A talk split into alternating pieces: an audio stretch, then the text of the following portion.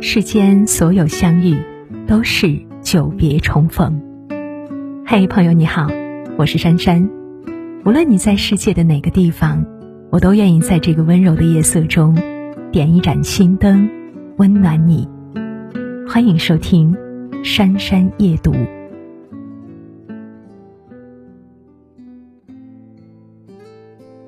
郑渊洁说：“孩子的成长，成也母亲。”扮演母亲。孩子在成长过程中能够用来锻炼他们的事情是有限的。如果妈妈替孩子做了本属于他们的事情，孩子的成长空间就会被压缩。满分的妈妈最容易养出零分的孩子。有时候呀，妈妈偷的懒儿反而会成为孩子成长的助力。懒得催促，培养孩子的自觉性。闺蜜有一个上小学四年级的女儿，习惯睡懒觉。每天早晨，她催促女儿好几次，女儿依旧赖在床上，嘟囔着“我再睡会儿”。结果呢，开学不到一个月，已经迟到了五六次。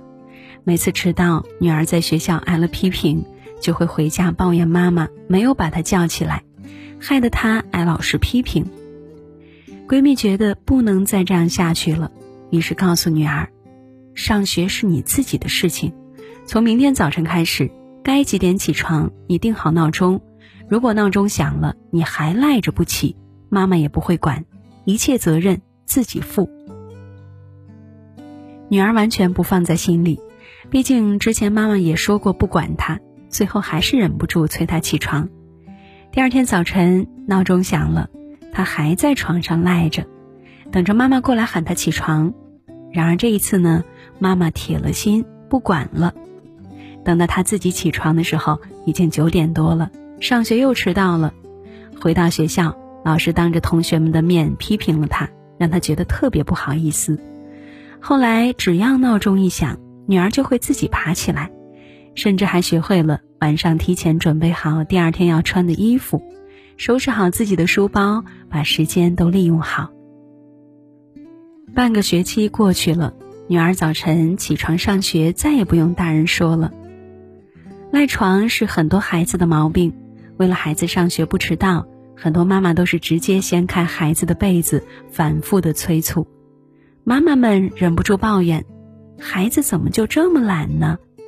其实呀，不是孩子懒，而是妈妈太勤快，剥夺了孩子的主动性。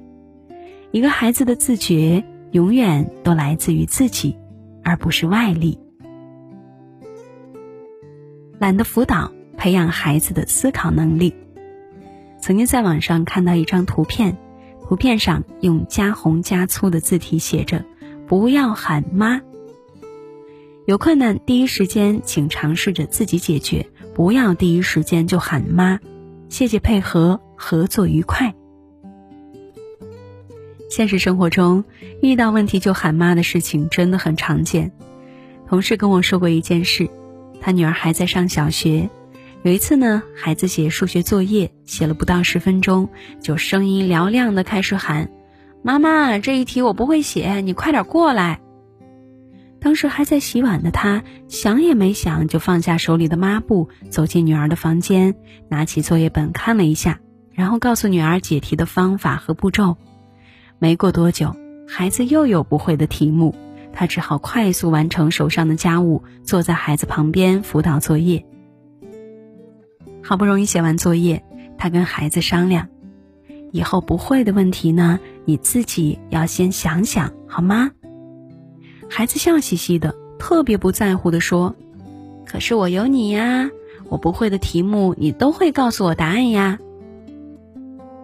正是女儿这一句脱口而出的话，让他突然警醒。在孩子提出问题的时候，我们总是下意识的直接给出答案，忽略了这样的举动会让孩子越来越懒得动脑，丧失了独立思考的能力。可就如爱因斯坦说的，学会独立思考和独立判断，比获得知识更重要。一个孩子如果没有独立思考的能力，以后遇到问题就只能依赖别人，他只能永远停在原地。想让孩子学会独立思考，就应该把思考的能力还给孩子。在他们提出疑问的时候，妈妈可以多装傻。就像后来女儿在问同事作业怎么做的时候，她就会跟孩子说：“这道题啊，妈妈也不会，你学会了也教教妈妈吧。”渐渐的，孩子喊妈的时间少了，作业遇到不会的问题，也会先自己想想怎么做，想不出来就翻翻课本。当妈妈懒得动脑了，孩子就会自己专注的解决问题。以后做什么事情都会想办法在有限的时间里很高效的完成自己的目标。懒得说教，培养孩子的自信心。教育家卢梭认为，世上最没用的三种教育方式就是讲道理、发脾气、刻意感动。在孩子看来，妈妈不断重复的道理说多了，也就成了指责和批评。知乎上有个网友，小学的时候，妈妈每天早上都会反复的叮嘱他：上课别开小差哟，好好听课，不然成绩会下降。不懂的问题要多问老师，知道吗？放学了就回家，不要在路上玩，听到了吗？这种唠叨一直换汤不换药。初三的时候，他妈妈早上六点多就开始在他耳边说：“你现在不起来背书，还能考上高中吗？你不拼命学，肯定考不上。早上呀，就是记忆最好的时候，你还不起来，天天都没有一点规划。”类似的话，他听了成千上万遍，妈妈每说一次，他内心就烦闷一次。虽然有时候能够理解妈妈的唠叨是一种提醒，也是一种警告，但是天天都听着一样的话，让他整个人变得越来越消极。最后，不管做什么都破罐子破摔，甚至跟妈妈对着干。时间久了，内心还萌生出了一种自我怀疑。觉得他自己是不是真的做什么都会出错，做什么都不行？心理学上有一个词叫超限效应，意思是某种刺激过多、过强或者作用时间过久，从而让人引起心里极不耐烦或者逆反的心理现象。妈妈的每一次说教，都是对孩子心理上的一种刺激。说教的次数太过频繁，只会让孩子越来越不耐烦，而且长时间的唠叨会让孩子形成一种限制性信念，也就是固定思维。它的存在会让孩子慢慢觉得自己就像妈妈嘴里说的那样，让他们不由自主的对自己产生怀疑，从而限定了自己的成长。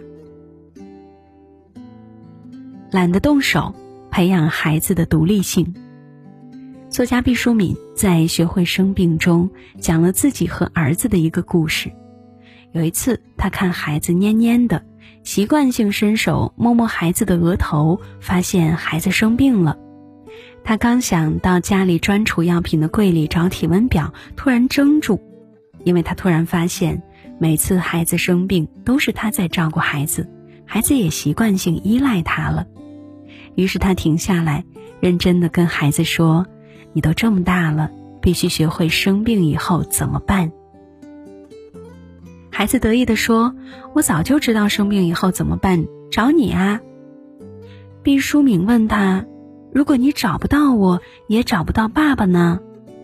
儿子有点不以为然地说：“那我就忍着，反正你们早晚会回家。”看着事事都依赖自己的儿子，这一次毕淑敏铁了心让孩子自己去医院看医生。儿子拧不过他，只能摇摇晃晃的独自出门。孩子刚出门，毕淑敏就后悔了。他觉得自己是世上最狠心的母亲，在孩子有病的时候，不但不帮助他，还给他雪上加霜。他忍不住担心孩子，害怕孩子路上遇到什么意外。但是他更清楚，他可以照顾孩子一时，但是没有办法照顾孩子一世。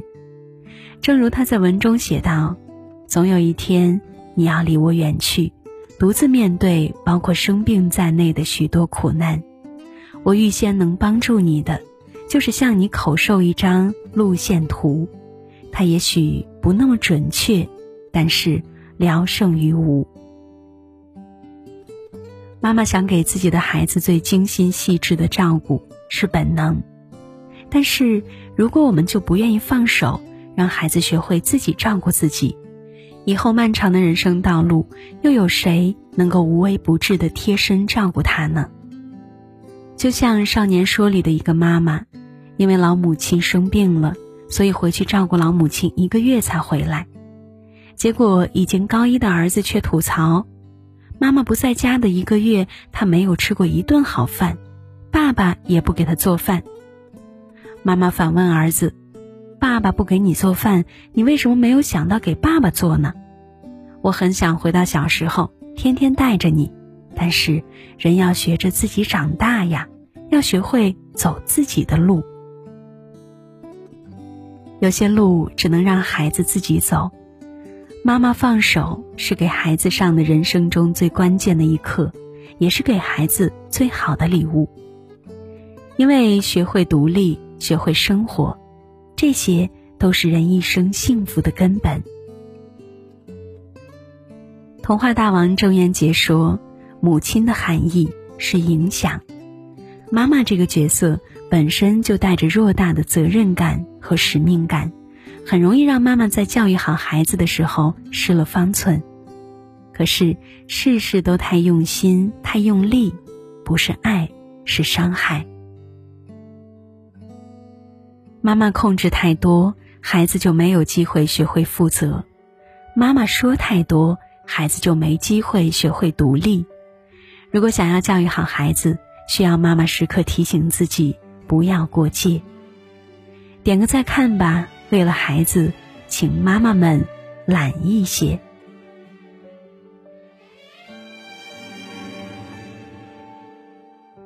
生命啊，不知哪里停下，